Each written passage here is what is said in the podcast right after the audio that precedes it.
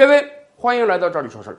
上期节目我们说啊，最近有人造谣啊，说我们有可能出现粮荒，导致很多中老年人呢非常焦急的到各大超市啊买米买面，一下子买个五袋十袋，就想家里多存点粮。我们是体谅这些叔叔阿姨的，但是我们奉劝大家一句。千万不要担心，我国绝对不会出现粮荒啊！你买个一袋两袋就得了，不要买的太多。说实话，你买的太多吃不完，将来也是一个极大的浪费。但是啊，从另外一个角度上讲，通过这次疫情，我们倒是可以提醒很多好朋友们，家里应当有一些基本的物资准备。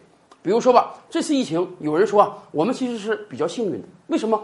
刚好爆发在春节前。很多中国家庭，尤其是农村家庭啊，大家习惯了正月到来之前要过春节了，我可能啊在家里要囤积一个月的物资啊。一般来讲，我们正月既不会出去打工，也不愿意出去干活，所以基本就坐在家里吃喝。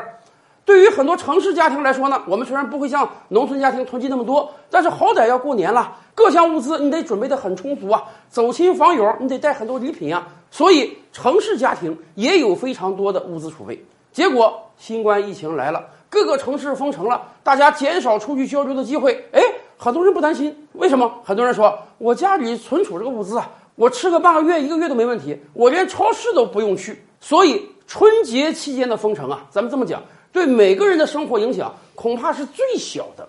那么反过来讲，如果不是春节期间，如果是平常日子里，很多人家里恐怕没有什么储备。这个时候突然给你来个封城令，那真是很有可能形成大的抢购潮的。所以这一点上，我们以往节目是讲过，我们很佩服德国人。德国人是真正的居安思危啊！德国中央政府层面，人家有物资储备，而且德国政府要求每个德国家庭啊，必须在自己家庭中为每个成年人保有十天以上的物资储备。这个物资储备啊，不光是食品和饮用水。还应当有一些急救药品呀、手电呀、蜡烛啊。总之，德国政府要求每个德国人家中啊，应当有一个战略储备空间。实际上，德国的经验，我觉得我们真是可以学一学。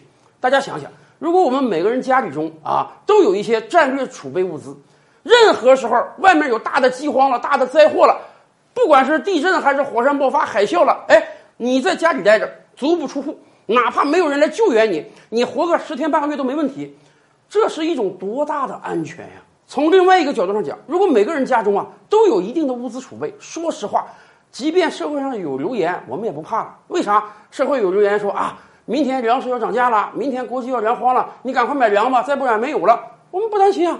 第一，我判断你是个谣言；第二，我家里物资储备足够啊，我完全可以。观察观察风声，看看到底有没有这个变化，再来决定要不要买。这样的话呀，整个社会就很难形成抢购潮。以往我们就讲过，对于很多明白人来讲，大家清楚，卫生纸这种工业产品是永远不可能缺货的。那为什么有很多国家还形成卫生纸的抢购潮啊？因为很多聪明人发现，当整个社会形成抢购潮的时候啊，不是说产品生产不出来。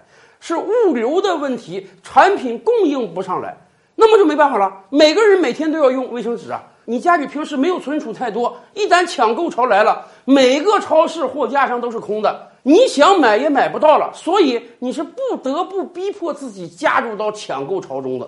而在这个情况下，如果每个人平时都有基本的物资储备，这种抢购潮就很难发生了。所以呀，这次疫情真的提醒我们啊，应当。